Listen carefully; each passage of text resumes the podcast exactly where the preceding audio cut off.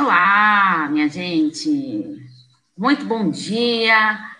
Bem-vindo a todos. Vamos para a nossa live, mais uma live, live de toda quinta-feira. A live de hoje é de número 94, com o título Carência afetiva na pandemia. Esse foi um tema, bem-vindos quem estão chegando. Esse foi um tema muito pedido para as pessoas, que essa pandemia, os relacionamentos, tudo foram momentos bem conturbados, não é mesmo? Então, eu estou aqui hoje para a gente falar um pouquinho deste assunto, tá? Carência afetiva durante a pandemia. Quem tiver pergunta, pode ir escrevendo aí para mim, que eu vou respondendo para vocês, tá bom? Então, vamos lá. O que aconteceu com, com as pessoas, com os relacionamentos? Pensa um pouquinho em você aí. Você que está me assistindo aí, se quiser escrever aí, comentar, fica à vontade. Como foi conviver com seus familiares durante essa pandemia? Como que foi conviver com isso? Hum, você conseguiu é, interagir bem? Teve mais conflitos ou mais alianças formadas? Hum, por que, que eu estou falando isso? A maioria das pessoas tiver muitas dificuldades de relacionamentos. a quantidade, gente, vocês soubessem a quantidade de pessoas que me procuraram por causa de dificuldades nos relacionamentos familiares, principalmente, tá? Porque, assim, durante uma vida, é, sim, normal, né? É, a gente está trabalhando, tudo sai cedo de casa, os filhos também saem, ou estudar no mesmo ou então tem, ou vão para a escola, dependendo da idade, tem aquela rotina, né? Todo mundo tem aquela rotina. E aí, de repente, o que, que acontece? Durante essa pandemia, todo mundo, principalmente no início, né? Todo mundo teve que conviver em casa, junto com seus familiares, que era uma coisa, às vezes, é, ah, então, Paulo, você está querendo dizer que os problemas surgiram durante a pandemia? Não eu estou querendo dizer que os problemas já eram existentes, já existiam essas dificuldades de relacionamentos, de intrigas, tudo. O que, que aconteceu durante a pandemia? Ele aflorou, né? Ele explodiu. Então, durante a pandemia, a gente teve muito mais contato uh, com essas divergências de opiniões, uh, as pessoas começaram a ficar sem paciência, porque fugiu do controle né? Não só da gente, do mundo, né? Fugiu do controle, era algo que você não sabia como lidar, né? Uma doença nova, ninguém conhecia aí, não sabia uh, os riscos, os reais riscos uh, de contaminação ou não, quantas pessoas que, que se foram durante essa pandemia, né? Uh, quantas famílias ficaram desestruturadas com pessoas doentes, com pessoas que pegaram mesmo sem saber, né? Então, é, as dificuldades nos relacionamentos foram aumentando de uma maneira bem significativa, tá? E essas sequelas, eu acredito que uh, essas sequelas da pandemia ainda não, não, surgiram todas, não, tá? Infelizmente, porque eu acredito que daqui algum tempo uh, a pessoa foi guardando, foi remoendo muitas coisas que aconteceram nessa pandemia e lá na frente estoura. Lembra que eu falo para vocês? A gente nunca deve ficar guardando uh, os nossos sentimentos, as nossas mágoas, os ressentimentos. Quanto mais a gente guarda, muito mais chance de se tornar uma doença, né? Ou psicológica, ou até uma doença uh, real mesmo. Uh, real no sentido que eu digo de doença física, né? quantas pessoas é, adquirem o câncer mesmo, né? Por quê? A pessoa não consegue lidar com aquela mágoa, ressentimento, e quantas pessoas que acabam é, desenvolvendo o próprio câncer por não conseguir lidar com isso, tá? Então, é, acontece, sim, a depressão, né? Eu acredito que muitas pessoas ainda vão ter depressão decorrente dessa pandemia, tá? Infelizmente. Então, assim, eu acho que a gente tem que parar um pouquinho, pensar um pouquinho e trabalhar as nossas emoções, uh, se sentir no direito de ter raiva, de, de, de às vezes estourar, sabe? Mas faça isso de uma maneira mais consciente. Né? A gente também tem que tomar cuidado com as pessoas que estão ao nosso redor, para a gente não sair descarregando tudo em cima dos outros, a nossa ira, a nossa raiva, coisas que a gente não está conseguindo controlar. Né? Ah, durante a, a, pandemia, as relações foram ficando muito mais conturbadas, né? Ah, e não digo só de, de, casais, não, tá? Entre o casal. Aconteceu muito isso com, entre pais e filhos, né? As relações entre pais e filhos, gente do céu, como aumentou as dificuldades, tá? Dos relacionamentos dos pais com os filhos, tá? Uh, tenho relatos, assim, gravíssimos sobre isso, que muito triste de ver as pessoas, assim, se perdendo, não conseguindo se controlar, e aí uh, indo para cima de filhos, filhos indo para cima de pais, muito triste toda essa situação. Né? É, uma outra dificuldade também que as pessoas sentiram muito durante essa pandemia foram de se conectar com elas mesmas.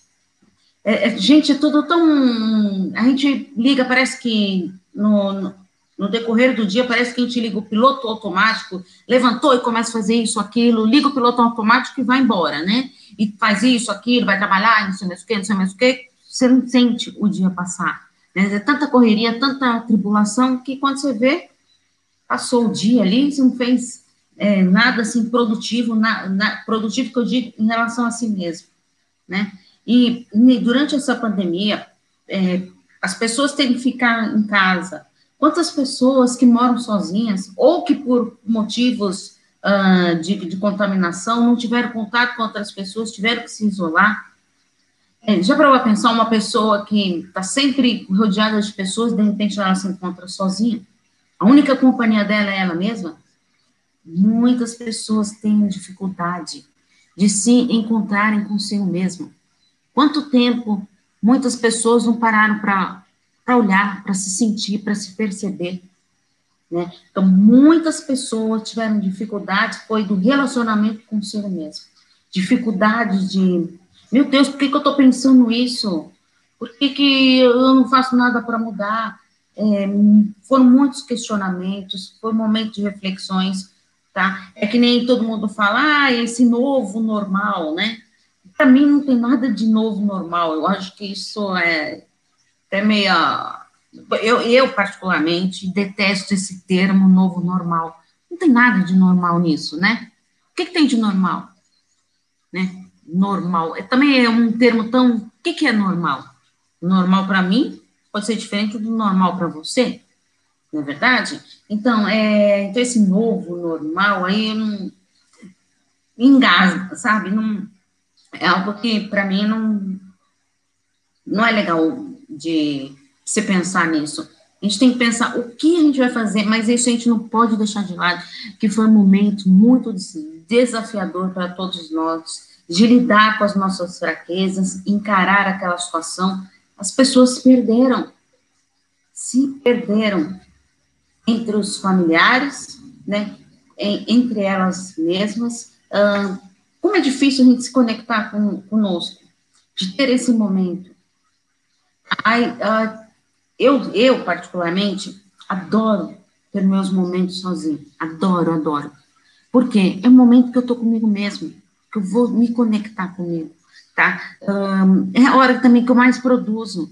É, de escrever textos, como vocês sabem, eu publico textos diariamente, inscrevi o meu curso de relacionamentos e psicologia, e é um curso que eu faço postando é, coisas mensalmente, então estou sempre tendo que estudar. Ponho reflexões de livros, uma primeira terça de cada mês no YouTube. Assim, é algo que a gente tem que estar tá preparado para estar com a gente mesmo. Então, é um momento que você tem que perceber, nesse momento, curta o momento de estar com você, aprecie esse momento. É algo único na sua vida. Ali você está ali curtindo aquele momento com você. É fundamental a gente querer estar com a gente, né? É, se conectar consigo mesmo. É fundamental isso. Gente, vocês estão tão quietinhos hoje e ninguém vai fazer nenhuma perguntinha, não?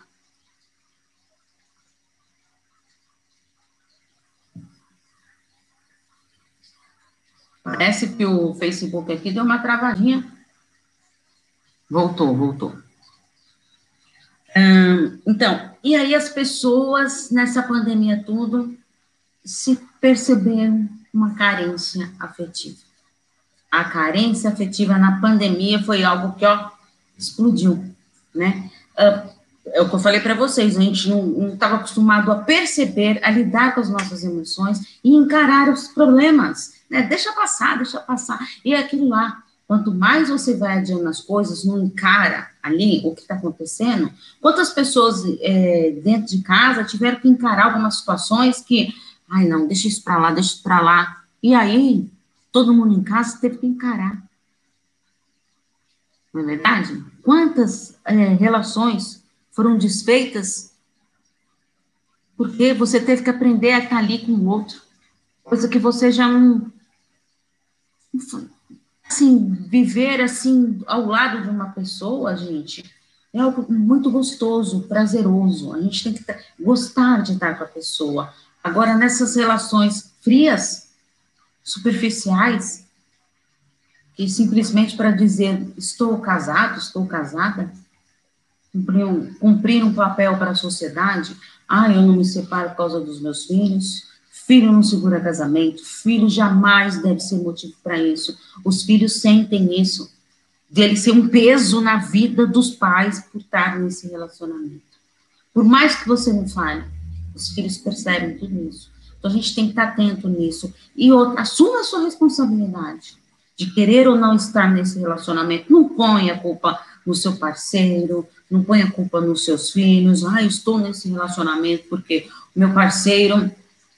Ontem eu até gravei uma carta que a pessoa, na carta, ela falava que a família, ela não tinha a família, apoio da família, então não tinha contato com a família, ele também não tinha contato com a família, porque também brigou com a família, a relação deles não está nada boa, mas continuam juntos, para não ficarem sozinhos. Gente, muito melhor você ficar sozinho, tá ali com você mesmo, na sua companhia, de, ao lado de uma pessoa que você não ama mais, sabe, que não te agrega em nada. A gente tem que tomar muito cuidado com isso. As relações estão muito difíceis nesse momento, por causa disso. Vamos pensar um pouquinho nisso. Então, aí surge a carência, né? A pessoa, ela começa a se sentir carente, porque ela começa a se perceber. E o carente afetivo, ele é subnutrido das próprias necessidades dele. Aí não consegue lidar com isso. E aí nasce, a carência afetiva, ela vai nascendo no meio das lacunas que a gente vai deixando das nossas vulnerabilidades. É, todos nós somos vulneráveis. Lidar com a vulnerabilidade é algo maravilhoso é algo fenomenal. Eu não sei se foi ontem, não, não sei se foi essa terça que saiu ou vai sair o mês que vem, tá? A reflexão do livro A Coragem de Ser Imperfeito. Eu acho que já, já saiu, tá? Acho que foi esse que eu postei essa semana. É que tantos livros, gente, é, que eu leio para gravar a reflexão, e A Coragem de Ser Imperfeito, que ela fala justamente dessa vulnerabilidade. Né? Todos nós somos vulneráveis.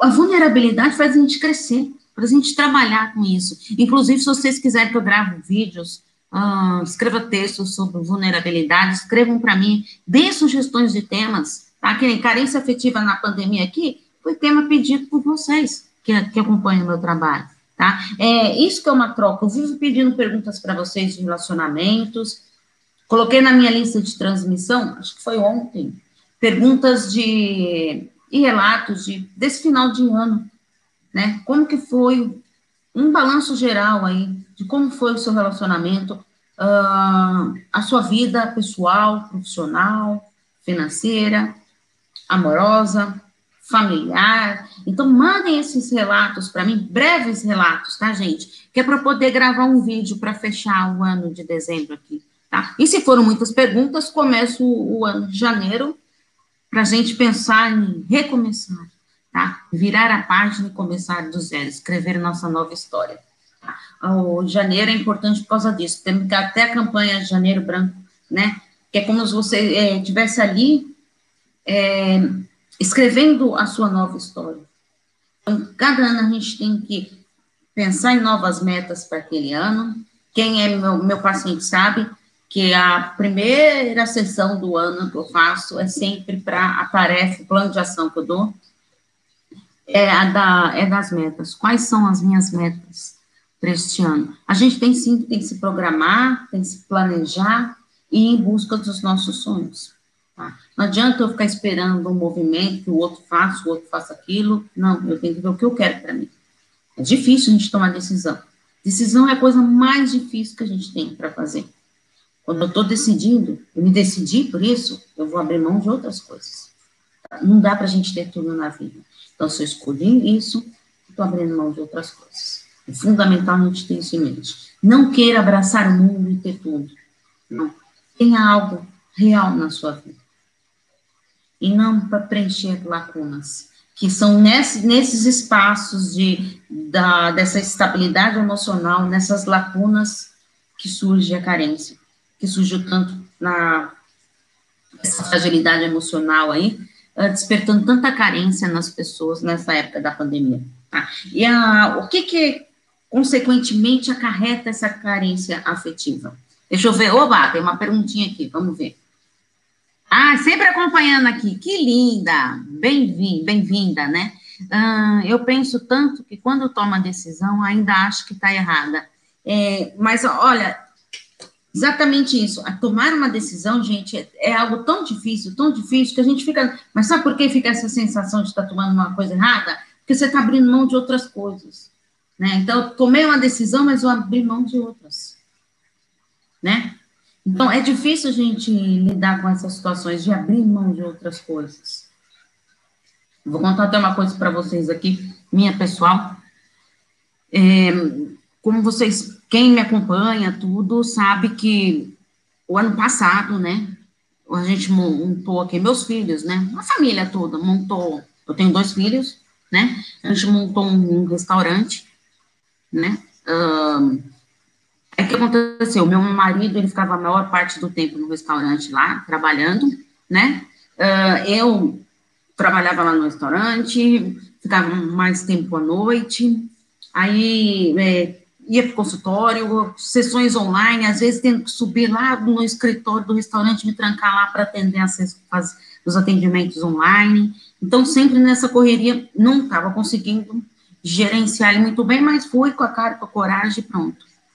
Só que aí, nessa pandemia toda, né, todo mundo sabe que quem, é, quem tem restaurante sofreu muito nessa pandemia, né, um, aí meu marido recebeu uma proposta muito boa para voltar para a engenharia, que ele é engenheiro, né, para voltar para a engenharia, e aí a família inteira deu meu apoio para ele ir, porque é uma carreira que ele sempre gostou, ele foi, tudo, e aí ficou eu e meus filhos lá nós três ali não estamos conseguindo gerenciar direito no sentido de dividir os tempos, né? Difícil a gente conciliar tudo. E outra, o que eu amo é, é isso aqui que eu estou fazendo aqui com vocês, é a psicologia. Sabe, são meus atendimentos, escrever, estudar, sabe, para transmitir algo para vocês. É isso que eu amo. Então, a gente tomou uma decisão de vender no restaurante, sabe? Então, são coisas que a gente vai passando na vida que acontece. Quem imagina que no meio de uma pandemia meu marido recebeu uma proposta, assim, boa, de trabalho. E quem imagina que durante uma pandemia a gente ia conseguir vender um restaurante, sabe? E coisas que aconteceram. E olha, maravilhosos, decisões difíceis. Ter que vende ou não vende, será que é o momento, não é o momento? Mas a vida é assim, né? a vida é cheia de escolhas, de decisões. E foi a decisão que a gente tomou ali e pronto, e vida que segue. Não é verdade? Bom, gente, vamos voltar aqui então. Já falei demais, né? Da minha vida aqui. Agora vamos aqui então. Ela me deu gancho aí fazendo essa pergunta de tomar decisões e eu achei legal compartilhar aqui com vocês, né? É, só um adendo aqui, né? Quando eu estava muitos anos atrás, né, gente? Me formei em 94, então tem chão aí, né? Uh, mas quando a gente estava na faculdade, hoje em dia não mais, tá? Quem está fazendo psicologia agora sabe disso. Mas na, naquela época que eu me formei, os professores, lá, os psicólogos, eles. Você não pode falar nada da sua vida. Nada assim, como se, sabe, tivesse que esconder tudo. Gente, que coisa mais horrível. Qual o problema de eu estar contando algo que eu passei, uma dificuldade que eu passei? Qual o problema disso? Eu acho assim que nem quando eu conto algumas coisas para os meus pacientes, Assim, não é porque eu chego lá e vou ficar contando a minha vida para o paciente. Não, lógico, gente, tudo tem um limite. Mas assim, porque às vezes um exemplo prático ali cabe naquela situação. Sabe? E às vezes é importante isso. Para a pessoa entender que não é só ela que passa por aquilo. Existem outras pessoas, outras maneiras de se resolver as situações. Então, e por isso que eu acho importante, tá? Bom, vamos lá. A carência afetiva. Então, que, que acarreta a carência afetiva? A pessoa que se sente um carente afetivamente, o que, que acarreta nele? Primeiro que ele tem medo de ser abandonado, tá? Então, ele fica, ele é uma pessoa carente e tem medo, consequentemente, medo de ser abandonado. Começa a ter crises de ansiedade, né? É, controle excessivo, o medo de, de ser abandonado é tão grande que começa a controlar todos os passos do parceiro. Isso é perigoso, tá? Uh, porque quando você está cuidando da vida do outro, você está esquecendo de olhar a sua própria vida, tá? Então, você está tão preocupado de controlar a vida do seu parceiro que você está esquecendo de controlar a si mesmo, tá? Pensa nisso. Crises de ciúmes constante, muito aconteceu isso, gente. É, ciúme excessivo, é... gente pegando celular para, vai, é, tem uma paciente que me contou que o marido dela, todas as vezes, pegava o celular para conversar e levava para o banheiro. E aí ela começou a ficar desconfiada. Meu Deus, será que ele está tendo um caso? Será que ele está tendo um caso? Por que, que tem que falar no banheiro? Só que ela chegou à conclusão de que todas as vezes que ele pegava o celular, ela ia ler o que ele estava escrevendo. Ela queria ler. Então, o que aconteceu? É, às vezes era coisa de trabalho que ele tinha que, que responder ali tudo, e ela queria ler, ele não conseguia pensar para responder, coisas profissionais, tá? Agora, e aí ele tomou uma atitude drástica, né? Começou a se trancar no banheiro para poder responder as mensagens. Você vê o tipo de loucura que a gente, nessa pandemia, é, acaba correndo, né? Então, a gente tem que tomar muito cuidado com isso. Pensar mais na gente, pensar no outro também, né? Uh, então, é, é complicado esse controle excessivo, essas crises de ciúme, a gente tem que tomar cuidado sabe? Porque o convívio ali é, diário ali com aquela pessoa, se você não tiver um certo controle emocional, vai desgastando demais a relação, tá? Uh, aí, ou uma pergunta, gente, que eu quero falar isso para vocês, por que que eu atraio o dedo podre? Eu escrevi um texto que deu o que falar, viu? Muitas pessoas perguntam para mim, meu Deus, mas por que, que eu atraio dedo podre? É sempre assim, todo relacionamento meu é, é desse jeito. Por que, que acontece esse raio desse dedo podre? Primeiro, ele está muito relacionado à falta de amor próprio, investimento na autoestima. Nossa, Paula, que horror, o dedo podre é o cara e a culpada sou eu. Por que, que você se relaciona com isso? Com ele? Ou com ela? Por que, que você não pensa na, na, sua qualidade de vida, no seu, na, como você quer, quer que as pessoas se relacionem com você. O que, que você espera de um relacionamento? Aí o que, que acontece? Muitas vezes acontece o quê? Autossabotagem. A autossabotagem, aquilo lá. Por quê? É, Paula, mas todo, a pessoa quer é, ter dedo podre, muitas vezes ela vai atrás do dedo podre por autossabotagem. Por quê? Ela não se sente merecedora de um relacionamento saudável. Então, ela vai atrás, sim, procura o perfil. Ah, mas vou lá, então, Paula, você está falando uma coisa absurda. A pessoa sai lá e fala, não, eu quero entrar num relacionamento abusivo, numa relação tóxica, eu quero arrumar um dedo podre mesmo. Não, gente, é uma maneira inconsciente, mas ela vai procurar sempre o mesmo perfil relacional. Sempre. Por quê? Ela não conseguiu trabalhar isso internamente com ela. Você vai continuar atraindo dedo podre, você vai continuar procurando o mesmo perfil relacional enquanto você não se encontrar consigo mesmo, não trabalhar o seu amor próprio, de acreditar que você é merecedora sim de ser feliz. Hoje não é amanhã, é hoje, de relacionamentos saudáveis. A gente está nessa vida, gente, para ser feliz. Enquanto você fica lá se lamuriando, tudo, ah, mas eu só atraio dedo podre, é, meus relacionamentos são sempre assim, eu já me acostumei. Você acostumou? Será que isso é o ideal? Você se acostumar com esse perfil? e achar que, ah, porque eu sou assim mesmo, que todo mundo é assim, não existe homens ou mulheres é, para viver um relacionamento saudável. Acredite, existe sim. Tá? Às vezes pode estar mais perto do que você imagina. Às vezes a gente está tão fixado nesses dedos podres que a gente não olha ao nosso redor. Então é fundamental a gente estar atento nisso. Tá?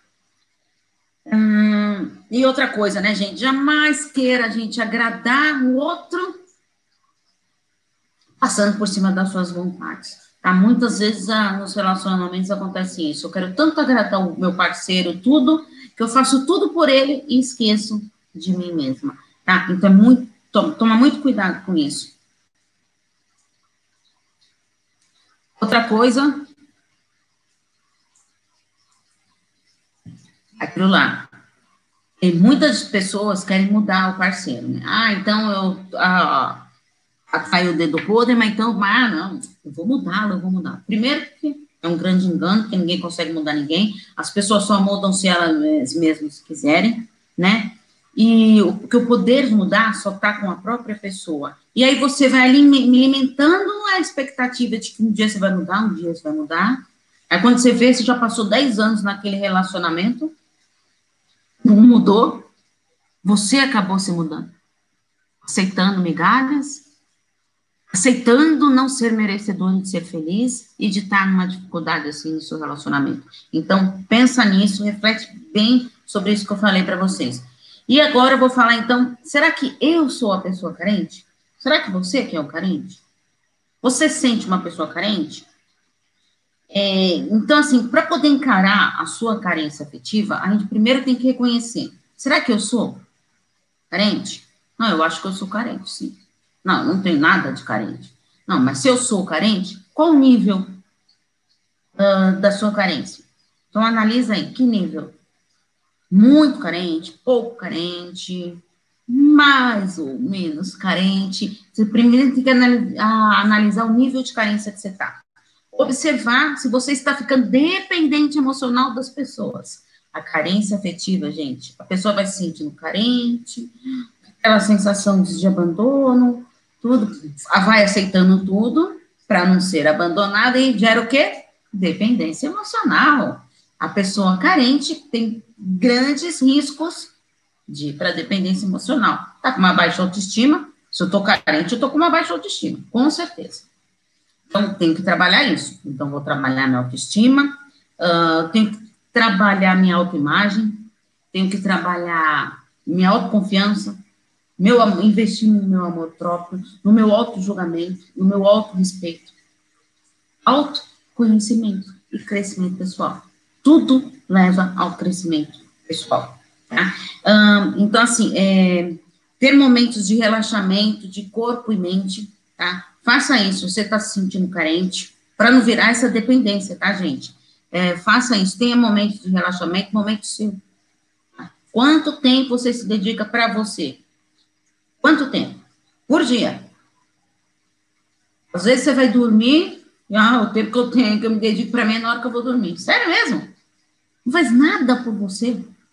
Não tem nenhum momento seu de relaxamento, de fazer alguma coisa que você gosta, que você aprecia. Pensa bem, aprecie a sua companhia, queira estar com você, goste de estar com você.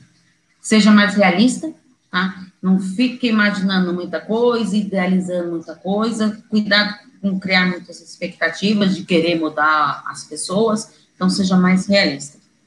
Uh, tenha uma vida própria sem depender dos outros, né? Porque o carente, ele, como eu falei para vocês, ele vai girando essa dependência e aí tudo uh, ele passa num conseguir tomar nem as próprias decisões, de tanto que está dependendo dos outros. Bom, aproxime-se de pessoas positivas que te colocam para cima, uh, não aquelas pessoas tóxicas que te põem para baixo. Não, aproxime-se de pessoas positivas. Nós conversamos com aquela minha amiga, ela me deixa tão bem, tão leve. Não, mas se eu tenho uma, uma, um grupo de amigos que eles me deixam mal, então para quê? Para que vai procurar esse grupo que te deixa mal? Procura o grupo que te deixa bem são pessoas positivas, que te levam para cima, não as que te afundam, tá? Coloque-se sempre em primeiro lugar. A gente tem essa mania, principalmente, gente, o maior defeito da mãe, eu acho que é esse. A mãe, ela tem essa dificuldade. Ela sempre pensa nos filhos em primeiro lugar e não pensa nela. Ai, Paula, uma mãe tem que pensar primeiro nos filhos. O que eu digo é assim: tem a história do avião lá? Se você tá com seu filho lá no avião, tem que colocar máscara lá, de emergência. Você vai colocar primeiro em você ou primeiro no seu filho? Você perguntar isso para as mães, vou colocar no meu filho, vou salvar a vida do meu filho. Sabe o que vai acontecer? Você não vai estar tá bem, não vai estar tá conseguindo respirar bem lá, você vai morrer e o seu filho vai morrer. Então, primeiro você se preserva, coloca a máscara, agora eu estou bem, vou poder ajudar meu filho. Então, é isso, é se colocar em primeiro plano, isso que eu quero dizer. Você estando bem, você transmite isso para os seus filhos. Você transmite isso, tá? É, os filhos ficam felizes de ver a mãe bem ali. Tá? Então, queira estar bem com você, se coloque em primeiro lugar, que é fundamental. Isso transparece para as pessoas que estão ao seu redor. Tá? Então, a dica de hoje é investir sim em você, para você não se tornar uma pessoa carente e levar uma dependência emocional. Investir, dica do dia: investir na sua autoestima, trabalhar o seu amor próprio, autoconfiança, uh, autorrespeito, auto-julgamento a sua autoimagem de uma maneira positiva. Isso tudo é um autoconhecimento. Na verdade, você investir tudo nisso é o autoconhecimento, que leva ao crescimento pessoal. Tá? Por isso que eu falo para vocês, gente, o curso Relacionamentos Psicologia é isso que eu trabalho. Tem a parte teórica, tem a parte de vídeos e tem a parte prática, que são exercícios, planos de ação, que é para você. É, quem comprou meu curso me manda mensagem lá no WhatsApp falando: Paula, eu comprei um caderno só para o meu plano de ação, tá? Então, é assim, é você colocando ali a sua vida ali, naquilo lá, naquele caderno. Então, é a gente parar e pensar, ter este momento para você. Que tal, então, ter esse momento no curso? Relacionamento Psicologia. Porque é um, é um curso que você vai pensar ali em você. Tá? Num, na sua relação com as pessoas, tudo, mas você, no foco. Você em primeiro lugar. Essa é a mensagem que eu quero deixar para vocês hoje, tá bom? Mandem sugestões de temas. É, muito obrigada pela participação de vocês, pessoal do Insta, pessoal do YouTube, pessoal do Facebook. Eu sei que de, muita gente assiste a, a live no replay, porque é esse horário que muita gente não consegue. Então, olha, é, mande sugestões de temas. Quem quiser participar da minha lista de transmissão, receber reflexões de relacionamentos e áudios uh, de reflexões toda sexta-feira, é só enviar o nome completo para o meu WhatsApp, no 11 98313 2371. Gente, um grande beijo para vocês, muito obrigada pela participação e até quinta-feira que vem na nossa próxima live. Tchau, tchau!